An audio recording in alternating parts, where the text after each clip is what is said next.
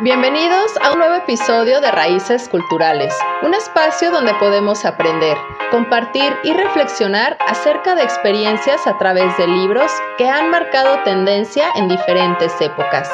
Yo soy Carla Valdovinos y esto es Raíces Culturales. Comenzamos.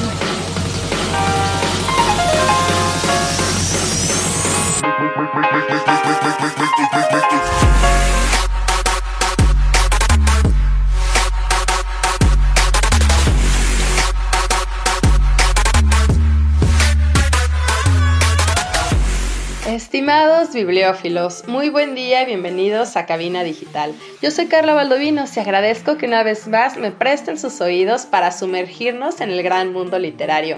Y hoy estoy súper contenta porque vamos a platicar de un libro que tiene siglos, siglos. un libro que viene de alrededor de los años de 1600, donde el principal argumento de esta obra es la venganza, en las mismísimas palabras del autor de autores William Shakespeare. Así es, hoy vamos a platicar de Hamlet, porque esta tragedia, así como otras que tiene el autor, el protagonista no va a poder evitar librarse de este destino catastrófico, pese a todos sus esfuerzos por querer evitarlo. Así que me gusta porque explota pues temas súper universales como la vida misma, la muerte, la razón, la debilidad o la locura, la venganza, el odio, el amor. me fascina, me fascina Shakespeare, aunque debo confesar que me ha costado un poco de trabajo leerlo porque el primer acercamiento que tuve hacia esta obra fue en inglés fue en el idioma inglés y en inglés pues antiguo. Entonces no fue nada, nada eh, fácil lograr entenderlo, pero ya una vez que comprendí e hice mi propio diccionario de las palabras shakespearianas, logré, logré entenderla y me fascinó. Y pero, bueno, bien saben, antes de empezar a redactar un poco, platicarles más bien qué es lo que trata esta obra, que lo hemos escuchado tanto y que sabemos yo creo que tenemos idea o conocimiento de qué trata, pues hoy les voy a, desmenuzar un poquito más para que se animen y que podamos retomar estos clásicos literarios. Y William Shakespeare, vamos a platicar de él. Él es un drama, o más bien fue un dramaturgo, poeta y actor inglés. Entonces, él, pues bueno, según la enciclopedia británica, Shakespeare es generalmente reconocido como el más grande de los escritores de todos los tiempos y es una figura única en la historia de la literatura. Y la fama de otros poemas, de otros poetas, perdón, como Homero y Dante Alighieri, incluso o novelistas como Tolstoy, Tolstoy y Dickens, han trascendido las barreras nacionales. Pero la verdad es que ninguno de ellos ha llegado a alcanzar la reputación de Shakespeare, ¿no? Cuyas obras hoy las volvemos a leer y representan con muchísima frecuencia y en más países que nunca. Entonces, el tener la, oportunidad de poder brindarles un poco de esta historia, que pues no son nada fáciles, debo confesarles, si de repente son un poco complicadas porque se van eh, pues la manera en que la están tratando, ¿no? En los actos, cómo se desarrolla, los personajes, que de repente tienen nombres que tú, ay, este nombre de qué es. Pero sí tienen una manera sencilla, porque esto es el lenguaje y el estilo, pero te hace algo muy sencillo que lo hemos aprendido durante toda la escuela, que es tener un planteamiento, un nudo y un desenlace, así es tal cual así se representa con este libro. Entonces, si esta estructura, pues, o la obra, ¿no? La tenemos compuesta por cinco actos que se están dividiendo al mismo tiempo en escenas. Entonces, refiriendo a este planteamiento y el nudo y el desenlace durante el planteamiento, que es durante el primer acto, gira en torno a la aparición del fantasma del rey Hamlet. Porque aquí se van a conocer todos los antecedentes, eh, de lo que pasó, ¿no? Realmente qué fue, lo, qué fue lo que sucedió y cómo es que Claudio llega a ser el actual rey. Entonces aquí también genera pues este detonante principal de la obra que es la venganza del príncipe Hamlet, porque resulta que pues Claudio, Claudio siendo hijo del rey Hamlet y el príncipe Hamlet, ¿no? Que son hermanos, dice Claudio, pues yo ya quiero tener el poder, pues va lo hemos visto, ¿no? También un poco acá en Game of Thrones, quizá, que llegan y pues adiós, a donde solamente el rey va solo, ¿no? Y aquí pues empieza a detonar todo esto de la venganza. Y aquí nos pasamos del segundo acto hasta el cuarto, que esta parte es, son los meros moles de la acción, porque contiene uno de los actos que hemos conocido durante toda nuestra vida, que hemos utilizado esta famosísima frase que viene precisamente de, uno, de un monólogo perdón, que recita Hamlet. Ser o no ser, esa es la cuestión. Y que nos lleva después al desenlace, en este último acto, en el quinto acto, donde la venganza finalmente clama esta sed. Y pues por supuesto, la muerte es el principal protagonista, donde expone el descenso de muchos de los, de muchos de los personajes, porque pues es Shakespeare y le encanta, ¿no? Pero está muy padre, la verdad, si tratan de buscarlo, a lo mejor no, no lo lean en inglés antiguo, lo pueden encontrar incluso en español, para que tenga un lenguaje que sea mucho más fácil para nosotros, ¿no? Actualmente, porque los vamos a encontrar escrito en verso prácticamente, prácticamente en su totalidad, pero sí va a tener de repente una que otra prosa, ¿no? Entonces también los diálogos y los monólogos van a formar parte de esta obra y todos los primeros que nos encontremos tienen la finalidad de hacer avanzar a la acción, a este acto, este, a esta, esta carnita de venganza, porque en ellos van a aparecer diversos registros, ¿no? En función de cada uno de los personajes, pueden ir de un estilo cortesano o algo de la burguesía, ¿no? Al coloquial o al más barrio, por así decirlo.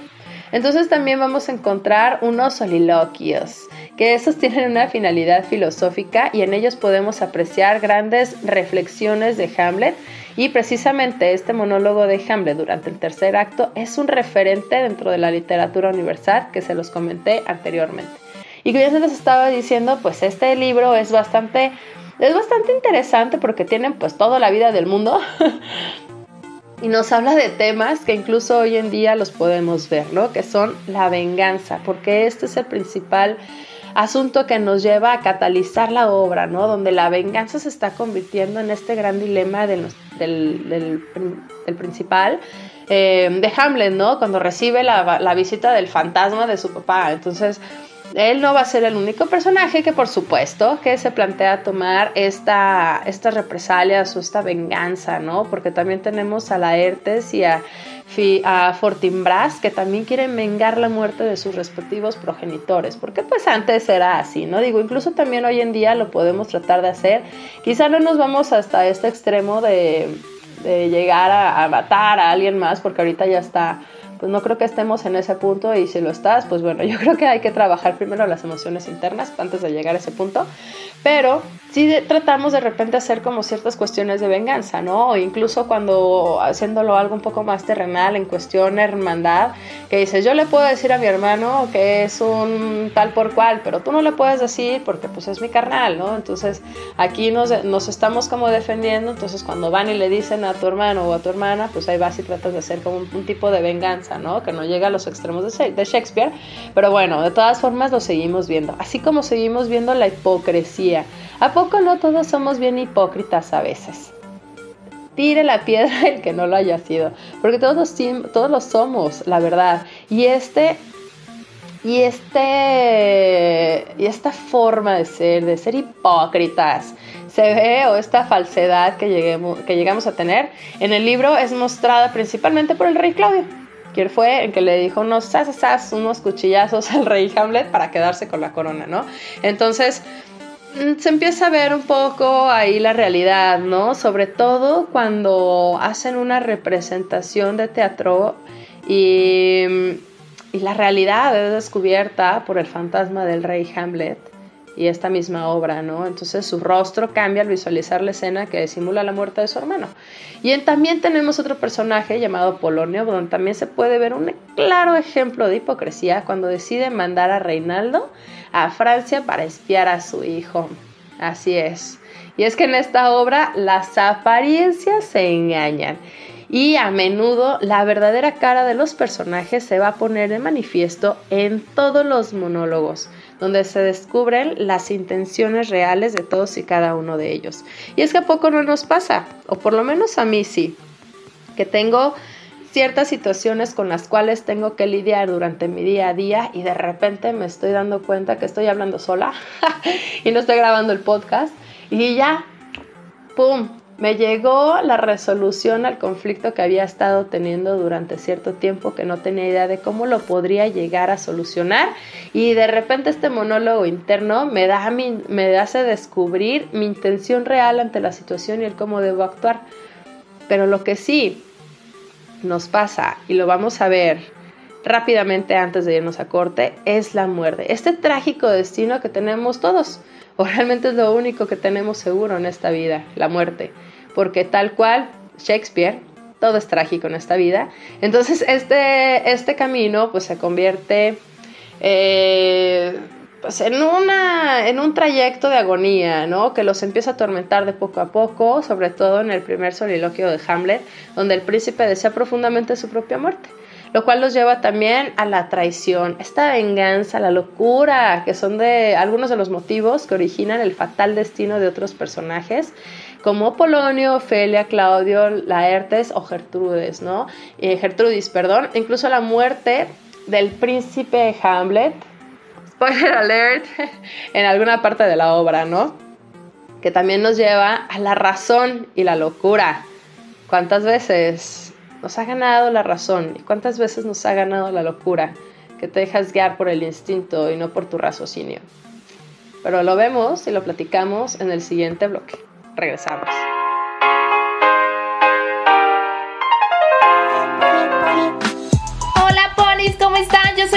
De Leche de Pecho para Pony. Eso, eso. También tenemos aquí a Calostro, como no. Escúchenos siempre en cabinadigital.com cada miércoles a las 7 y los viernes de repe a las 8. Así es, y si se apendejaron, nos pueden escuchar en Spotify también. Y en Apple Podcasts. Eso, exactamente. Ay, ¿no decir? Así es, todos los miércoles a qué hora, por. A las 7 de la noche y los viernes de repe a las 8. Así es, por cabinadigital.com, lo que te interesa escuchar.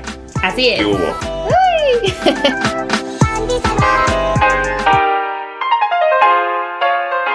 Ya estamos de regreso en Raíces Culturales platicando de Hamlet de William Shakespeare. Y justo nos quedamos para revisar la razón y la locura, porque este es el, dilema que más inquieta a nuestro personaje principal, Hamlet. Y es, es si debe actuar sin pensar o por el contrario, si debe guiarse por la razón, porque aparentemente pues el príncipe es una persona racional. Sin embargo, hay ocasiones donde actúa de manera impulsiva se sienten identificados. Como por ejemplo en el libro cuando asesina a Polonio o cuando habla con Ofelia. Entonces, aquí está la pregunta de este libro, porque dicen, es la locura. ¿Hamlet está o no loco?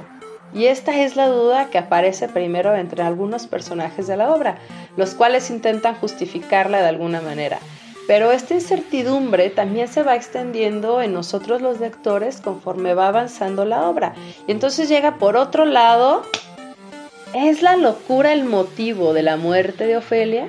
Porque la joven no puede superar la muerte de su padre y termina suicidándose. Así es, trágico, ¿verdad? Shakespeare, por supuesto.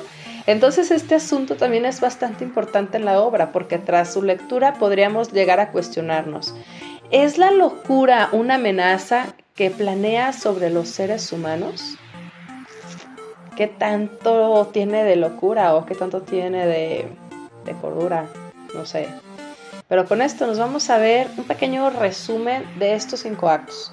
Y el primer acto, como bien les decía, es esta introducción, el decirnos qué ocurre o por qué lleva a estos niveles de locura, a estos niveles de venganza, de traición, de muertes, de, locura. Porque resulta, déjenles platico, que en el castillo real de Elsinor, en Dinamarca, los guardias presencian el fantasma del difunto rey Hamlet.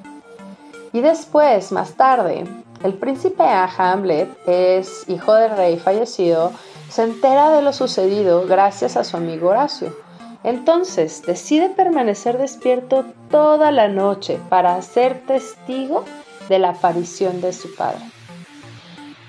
Y paralelo a este hecho, Laertes, que es hijo de Polonio, habla con su hermana Ofelia, quien está completamente enamorada del príncipe Hamlet, y entonces le pide que se olvide de él. Para lo cual, la joven promete acatar su consejo, olvidarse del príncipe Hamlet. Y cuando finalmente llega la noche, Hamlet consigue ver el fantasma de su padre, quien le confiesa que Claudio, su hermano, lo asesina mientras dormía. Entonces el rey le hace prometer a su hijo que vengue su muerte. Desde ahí viene, ¿no? Es como que a Hamlet se le haya ocurrido, voy a vengar la muerte de mi papá. Que sí se lo pudo haber pasado por la mente, pero realmente fue una petición de su padre, el fantasma de su padre, que le dice, por favor, venga mi muerte porque me asesinaron mientras dormía mi propio hijo para quedarse con la corona. Así que después de todo este suceso, el príncipe Hamlet duda de si el espíritu que ha visto es realmente el de su padre y si lo que este le ha contado es o no cierto. Está dudoso y por eso es que se empieza a generar esta duda de si realmente está loco o no, o si realmente está viendo el espíritu de su padre o es simplemente su locura, su psicopatía o de querer asesinar a todo el mundo. No se sabe. Lo cual nos lleva a este segundo acto, donde tenemos otro personaje que se llama Laertes, quien se marcha a Francia. Entre tanto, pues llega Polonio, quien es su padre, y le pide a uno de sus, de sus criados que lo espíe. Y por otro lado tenemos a Ofelia, que le confiesa a su padre que Hamlet está loco. Entonces después Polonio decide hablar con los reyes para alertarles del comportamiento del príncipe y les confiesa que su locura puede deberse al amor que siente por su hija, ¿Qué tal las perspectivas? Todos pensando que Hamlet está loco porque vio el fantasma de su padre que le hizo vengar su muerte y pues resulta que este hombre, por... quizá lo podremos ver el lado paternal de querer eh, cuidar a su hija, o a lo mejor no estaba totalmente seguro de que fuera un buen prospecto para ella, dice que se vuelve loco porque su hija lo ha enamorado tanto que pues decide volverse o clavarse en esta locura, ¿no? Por este amor tan tan desbordado. Y pues entonces resulta que más adelante hay unos amigos que, de, que son del príncipe Hamlet que llegan al palacio y tras ser citados por los reyes para averiguar a qué se debe la locura del príncipe, ¿no? Entonces resulta que los invitados contratan unos cómicos a fin de sacar a Hamlet de su estado, lo cual nos lleva al tercer acto, donde el rey Claudio y Polonio quieren descubrir a qué se debe la locura del príncipe Hamlet y si está o no relacionada con el amor que siente por Ofelia. Y más tarde descubren que este no es el motivo que explica su comportamiento. A ella se empieza a desenmarañar un poco. Pero por otro lado, los cómicos representan una obra en el palacio, y Hamlet los guía y transforma el desarrollo de los acontecimientos dentro de la misma. En esta obra, los actores interpretan los hechos aquecidos en palacio referentes a la muerte del padre de Hamlet, donde el hermano de este lo asesina y después se casa con su esposa. Mm. ¿Cuántas cosas podríamos hablar? Ese Shakespeare estaba medio retorcido, pero quizá no tan retorcido, porque creo que en aquellas épocas de 1600 era algo natural, que ahorita ya lo vemos que solamente sucede con la gente del norte echándoles carrilla un poco, ¿no? Pero así es. Y entonces resulta que Claudio, todo sorprendido, se retira del lugar en el momento. Entonces, este hecho demuestra pues, su culpabilidad.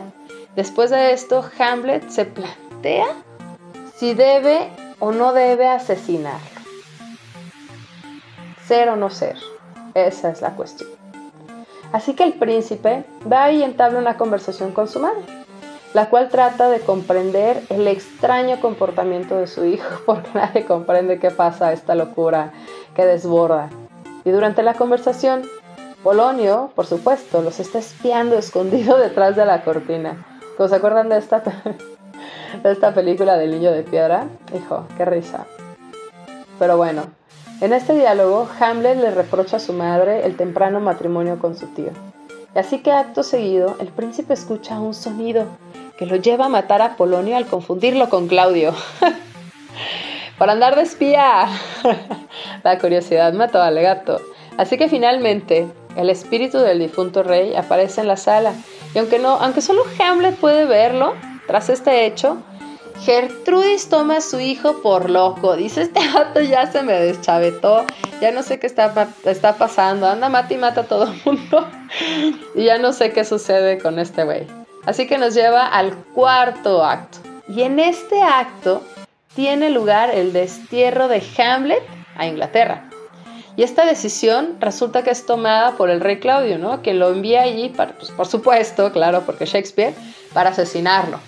Y por otro lado, tenemos a Ofelia, quien pierde la cabeza después de la muerte de su padre, que fue matado por el rey Hamlet porque pensó que era otra persona. Entonces, Laertes a la vez regresa de Francia con intención de vengar el crimen que ha ocurrido a su padre. Todo un caos con este Shakespeare. Entonces, ante tales sucesos, Claudio intenta que Laertes crea que Hamlet es el culpable de la muerte de Polonio. Después, Horacio le ofrece noticias del príncipe, quien regresa a Dinamarca después de unos problemas ocurridos durante su viaje en barco. Entonces resulta que Claudio Laertes deciden planear la muerte de Hamlet mediante un duelo, al que el hijo de Polonio asistirá con el filo de su espada impregnado en veneno. Me recuerda cañón a Game of Thrones, en todo mundo se mata con todo el mundo, ¿no? Y entonces al finalizar, Gertrudis avisa de la trágica muerte de Ofelia en el río. Y así termina el cuarto acto, donde se hace toda esta venganza, esta matadera, el corredero de sangre, donde llegamos al quinto acto, que aquí ya es como la redención un poco o el desenlace, donde llega la muerte a ser el principal protagonista. Pues en este acto empieza con el entierro de Ofelia. Y al inicio está, encontramos a dos sepultureros que preparan la tumba de, de la mujer, ¿no? Entonces, acto seguido, pues llegan a Hamlet y Horacio. Entonces uno de los trabajadores encuentra el cráneo de Yorick, un conocido bufón con el que el príncipe estaba muy unido cuando era niño. Me encantan los enredos de Shakespeare. Y más tarde entra el cortejo fúnebre de Ofelia con Laertes al frente y el príncipe Hamlet se entera de la muerte de la joven. ¡Ay, Dios mío! Se vuelve peor esto, más y más carnoso. Entonces, en el palacio, Hamlet confiesa a su amigo Horacio que modificó la carta de Claudio para salvar su vida, pero a cambio, él pedía la muerte de sus amigos Rosencrantz y Wildenstern. Fuera matanza. Después, tiene lugar el duelo, el duelo que les mencionaba, que lleva esta espada con el veneno entre Laertes y Hamlet, donde el primero lastima al segundo, Laertes y Hamlet, con la espada envenenada. Y a pesar de ello, el príncipe sigue peleando y consigue ir a Laertes, ¿no? Por supuesto, por super guerrero y aparte personaje principal. Entonces tenemos a otro lado donde está Gertrudis, que él muere al beber de la copa de vino envenenada. super Game of Thrones, yo creo que aquí se ha basado en Cayón. Entonces, acto con el que Laertes responde arrepentido y confiesa que Claudio, quien fue, fue quien vertió, perdón, el veneno en la copa. Entonces, ante este hecho, Hamlet super, Hamlet super lleno de rabia va y sas, sas, mata a su tío, güey. Donde antes de morir, Hamlet va con su amigo Horacio. y que el príncipe de Fortinbras sea el futuro heredero al trono de Dinamarca. Y finalmente, se cumple con la última voluntad del príncipe y Fortinbras ordena un funeral en su honor. Así llegamos al último capítulo en un super resumen, pero regresamos para ver un poco de los personajes y por supuesto este monólogo de ser o no ser. Regresamos.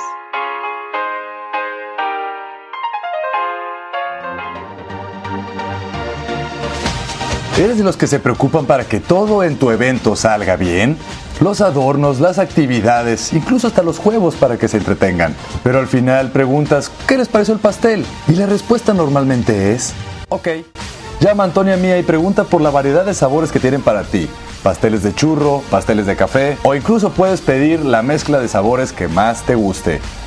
Antonia Mía, Pastelería Rústica. Búscalos en Facebook.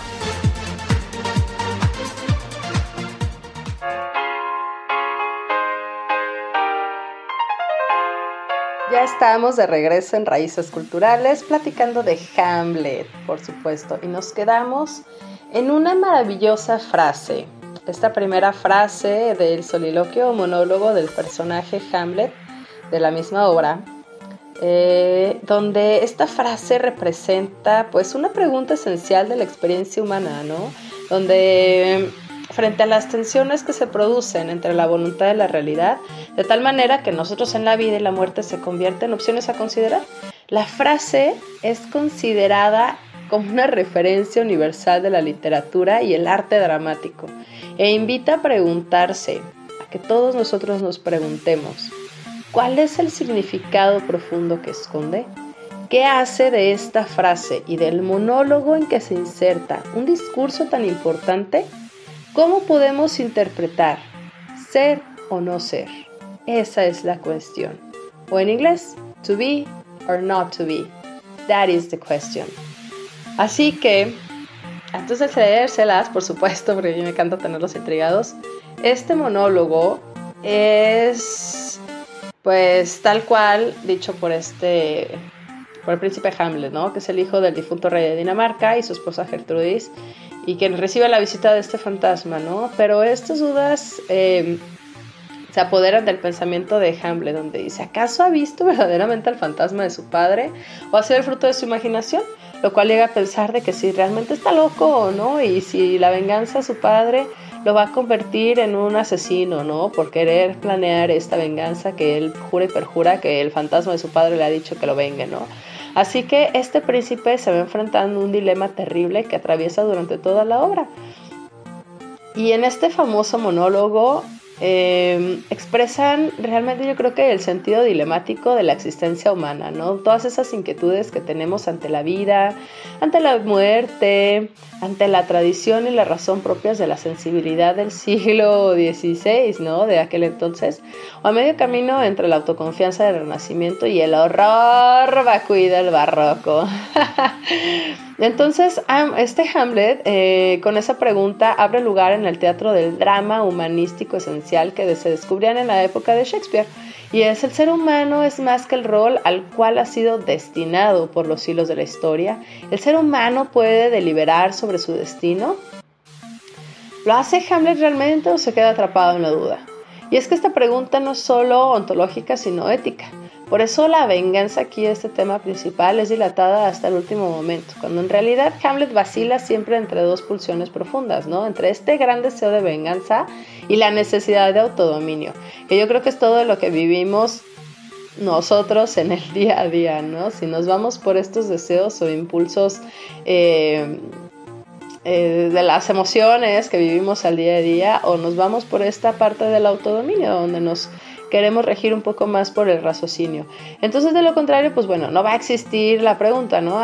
Lo que Hamlet no se atreve a decir racionalmente lo salta como un giro inevitable de la historia, donde la tradición y la modernidad, donde la razón y la locura, la pasión y la conciencia son algunas de las cuestiones que se dejan colar con este monólogo de Shakespeare. Y la duda ante sí mismo es signo del nacimiento del individuo autoconsciente.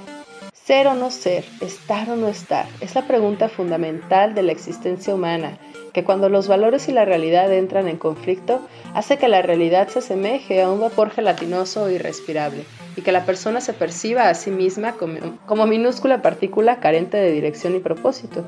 Así que la duda y la indecisión es todo aquello que ha sido llamado al escenario, la duda y la indecisión aparecen en algún momento de la vida humana universal, solo para suspenderlo por breves instantes ante el escrutinio de la conciencia. ¿Y cuántas veces no hemos dejado en pausa un poco porque tenemos duda, la indecisión y el miedo nos atacan tanto que lo dejamos y vamos a ponerle un pin y regresamos? Entonces, de esta terrible posibilidad de la venganza, la propia muerte parece mejor destino que la vida.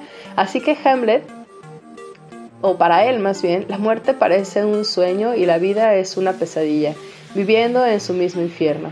Y el monólogo avanza y sienta a la conciencia en el banquillo de los acusados, donde la conciencia luce incluso como la justificación de la cobardía ante la única salida que parece digna, la cual es morir antes que matar, ese sueño eterno antes que el sufrimiento sin sentido. ¿Acaso la vida es esto que vivimos? ¿Acaso hay algo más tras la puerta de la muerte? Aquella duda, aquellas hipótesis que se interroga sobre la posible suerte del alma cuando atraviesa la muerte, actúa como un clavo que prende un velo fugitivo a la madera. Y es que sí, así, o sea, si así son las cosas, no solo vamos a construir nuestro destino en este mundo, ¿no? Sino en el otro. Y la conciencia de una suerte peor al cruzar el umbral de la muerte detiene al que encuentra su propia vida despreciable. Y es frente a estas preguntas que el ser humano se interroga, sobre quién es y qué significa ser. La identidad y la existencia se debaten. Buscan la reconfiguración, el redefinirse, el encontrar el sentido al curso de los hechos. Que sentimos que son tan locos que en verdad está sucediendo. Pero qué pregunta. ¿Es la conciencia el ardi de los cobardes o acaso es el suicidio la verdadera cobardía? ¿Y si tras la muerte solo espera mayor sufrimiento? ¿De qué valdría provocarla? Esta duda existencial es la tribulación emocional que paraliza al personaje de Hamlet. Y seguro que algunos de nosotros nos hemos preguntado, pero ¿realmente? ¿Realmente esto vale la pena? ¿Realmente lo que está sucediendo no es a lo mejor parte de una locura? No sé. La verdad es algo que deberíamos de preguntarnos nosotros mismos. Pero antes de hacerlo, ahora sí vámonos a leer. Este monólogo interminable, universal de la literatura y de todos los dramaturgos o artistas dramaturgos que procuran decirla porque nos llena de, de mucho, mucho pensar. Así que lo voy a tratar de hacer lo mejor que pueda. Espero hacerlo bien. Y si no, los invito a que me compartan ahí en la página de Raíces Culturales Podcast, que me encuentran en Facebook, su mejor interpretación de este monólogo. Me encantaría escucharte y que nos llenes de tu mejor versión. Así que les va. ¿Ser o no ser? Esa es la cuestión. ¿Cuál es más digna acción del ánimo? ¿Sufrir los tiros penetrantes de la fortuna injusta? ¿O poner los brazos a este torrente de calamidades y darlas fin con atrevida resistencia? Morir es dormir, no más. Y por un sueño diremos las aflicciones se acabaron y los dolores sin número, patrimonio de nuestra débil naturaleza. Este es un término que deberíamos solicitar con ansia. Morir es dormir y tal vez soñar. Sí, y ved aquí el grande obstáculo, porque el considerar qué sueños podrán ocurrir en el silencio del sepulcro, cuando hayamos abandonado este despojo mortal, es razón harto poderosa para detenernos. Esta es la consideración que hace nuestra infelicidad tan larga. ¿Quién, si esto no fuese, aguantaría la lentitud de los tribunales, la insolencia de los empleados, las tropelías que recibe pacífico el mérito de los hombres más indignos, las angustias de un mal pagado amor, las injurias y quebrantados de la edad, la violencia de los tiranos, el desprecio de los soberbios?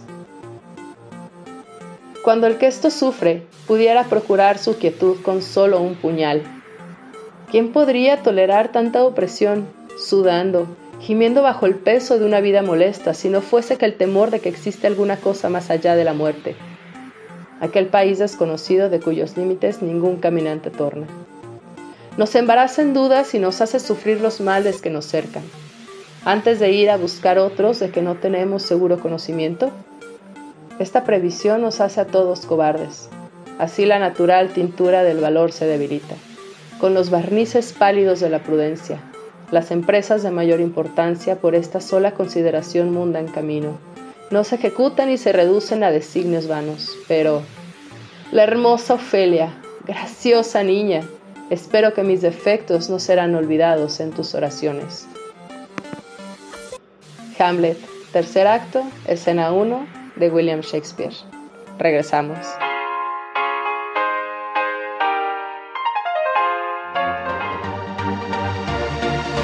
Hola amigos, yo soy Carla Valdovinos de su programa Labios sin Censura y me escuchan todos los miércoles a las 8 pm por cabinadigital.com. Este es un espacio donde hablamos de todo lo que nos apasiona, siempre con la mente fría, el corazón en la mano y la verdad en la boca y sin miedo al que dirán. Así que recuerda acompañarnos todos los miércoles 8 pm en Labios sin Censura. Yo soy Carla Valdovinos y me escuchas por cabinadigital.com, lo que te interesa escuchar.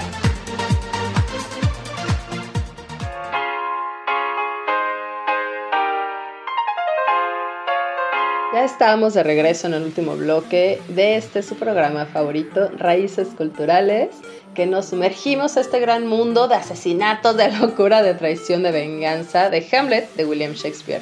Y espero que hayan disfrutado mi lectura de este gran monólogo. Creo que lo puede haber hecho mejor, pero siempre queremos hacerlo mejor, ¿no?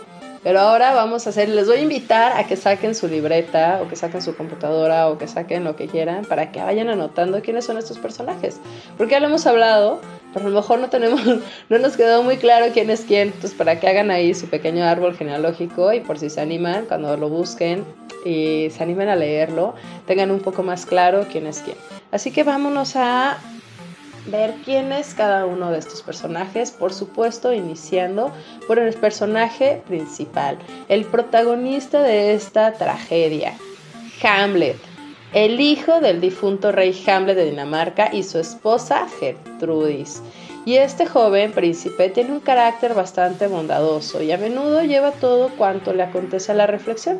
Hamlet es un personaje inteligente y presenta un perfil filosófico ya que trata de manejar su vida guiado por el pensamiento y el cuestionamiento moral de sus actos. Por eso tiene este monólogo tan importante que ha sido de gran trascendencia universal, porque se reflexiona esto, si se deja llevar por este instinto eh, de venganza o estos instintos emocionales o se deja guiar por la parte racional. Entonces, este por eso sí puede ser como un perfil filosófico, ¿no? Sin embargo, pues hay en un momento de la obra donde muestra su carácter, pues es un poco más impulsivo, ¿no? Y ocurre cuando asesina sin piedad a Polonio al confundirlo con su tío Claudio. Así que de aquí nos pasamos precisamente a este personaje que es el rey Claudio, el tío del príncipe Hamlet, el hermano del difunto rey, que yo les había dicho que era el, que el hijo, pero yo me equivoqué porque es el hermano, donde contrae matrimonio con Gertrudis, que es la madre de Hamlet, y cuando ésta se queda viuda, ¿no? Entonces él es el antagonista de la obra y es el contrapunto del personaje de Hamlet y a diferencia de su sobrino, Claudio presenta pues un perfil bastante ambicioso y criminal, el cual pues se, da... Eh, les da toda la razón de todo lo que ocurre al momento de hacer la interpretación de la obra, ¿no?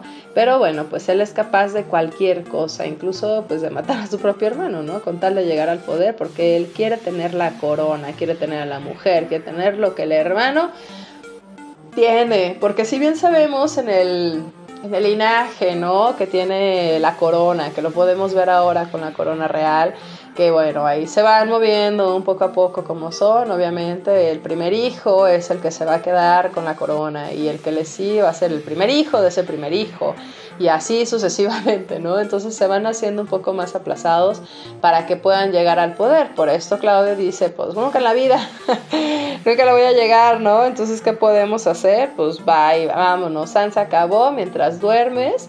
Ahí te quedas y pues yo tomo posesión del lugar de poder y con, con tu vida, ¿no? Tal cual, un poco de bastante envidia, lo cual nos lleva a este a Gertrudis, que ella es pues la reina de Dinamarca y la madre del príncipe Hamlet, ¿no? Quien estuvo casada con el difunto rey Hamlet, pero bueno, tras la muerte de este se casa con Claudia, su ex cuñado, porque pues así tenía que ser. Y al final pues ella tiene una muerte trágica.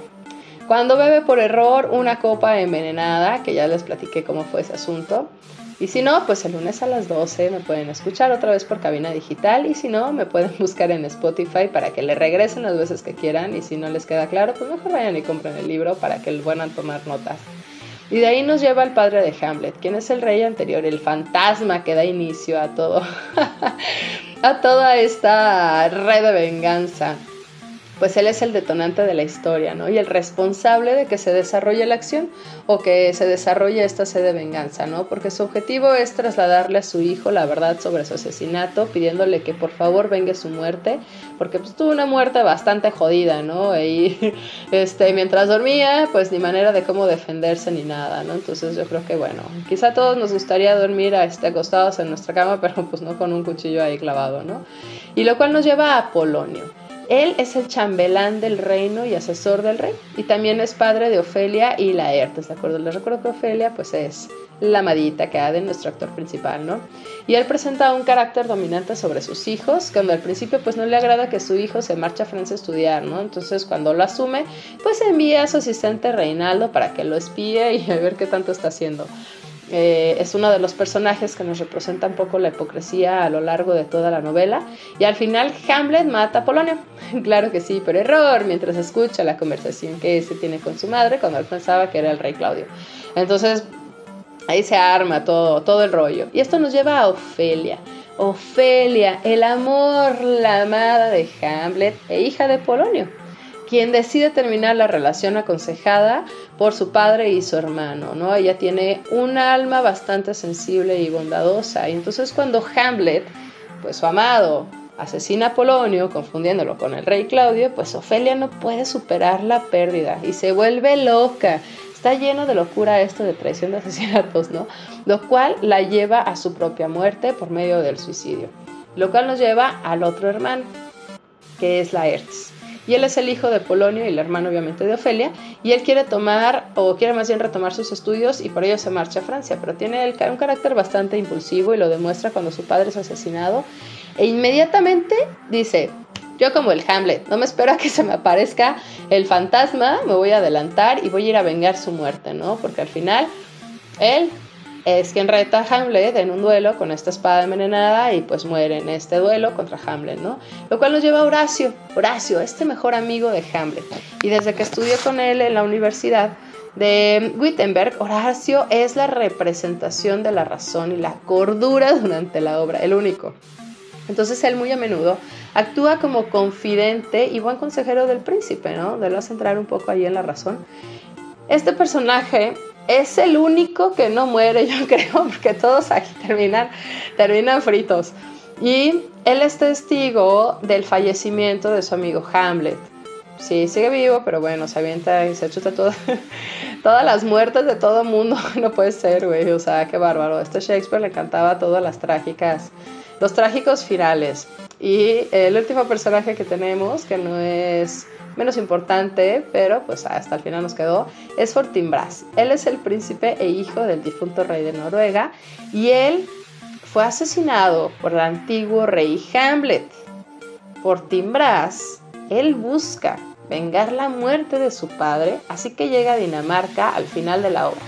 Y antes de morir, Hamlet es quien dice que este sea el próximo rey de Dinamarca.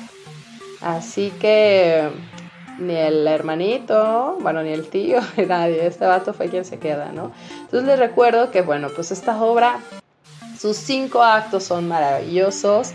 Todo este planteamiento, nudo y el desenlace nos va a ir guiando con un lenguaje, les recuerdo que está escrito en verso casi en su totalidad y alguna que otra prosa, ¿no? Los diálogos y los monólogos son súper importantes porque nos están diciendo exactamente qué es lo que buscaba cada uno de los personajes y cada uno de ellos, pues por supuesto, tiene como su estatus social. Entonces sí podemos ver un poco reflejado en el texto la manera o la forma distinta de expresión entre los que son un poco más burgueses y los que son más coloquiales, ¿no? Así los llamarían. Entonces sí está muy interesante. este, Hamlet es una obra que en verdad pues nos llena, nos llena, nos llena, nos llena de dudas existenciales, donde ha trascendido pues toda la literatura universal, porque es por excelencia, o sea, Shakespeare, todo el mundo, oh, Shakespeare, claro que yo lo quiero hacer, ¿no? Y sobre todo porque abarca temas bastantes eh, pues bastantes cotidianos. Seguimos viviendo temas que son de venganza, que no lo vemos a lo mejor tal cual, ¿no? Como está en el libro, a lo mejor en nuestra vida muy, muy cercana, no de esa manera. Sin embargo, se siguen presentando casos de asesinatos. Sin embargo, seguimos teniendo gente que sigue siendo hipócrita, que está a nuestro lado, que no es totalmente real y donde lo único que seguro que tenemos en esta vida es la muerte, que todos le tenemos miedo. Pero aquí les dejo esta, esta otra pregunta, ¿ser o no ser? Esa es la cuestión. Y la cuestión es que debemos de leer Y estos temas, estos libros, que a veces pueden ser un poco complicados, realmente no lo son. Porque aquí ya les desmenuzamos todo. Pero yo sí les sugiero que lo busquen en su idioma original, no traten de, hacerse los listillos como yo de querer leerlo en el inglés. En el inglés este antiguo, súper complicado, aparte de Ay, no, no puede ser, es súper cañón. Pero es un gran libro porque vemos muchísimos temas, es una parte de locura que no sabes si nos podemos ver reflejados. Les recuerdo que todas las novelas, todas nos dejan, nos dejan algo de reflexión. Así que muchísimas gracias. Les recuerdo que nos siguen a través de las redes sociales y como les dije anteriormente, si ya no tuvieron chance de escucharnos, hoy, jueves a las 12, pues el siguiente lunes a la misma hora a través del mismo canal, cabinadigital.com pueden escuchar la repetición y quédense porque tenemos muchísimos más programas que pueden ser de su interés. Tenemos más de 20 programas que seguro alguno de ellos será de tu agrado. Muchísimas gracias y hasta la siguiente semana para sumergirnos nuevamente en este gran mundo literario.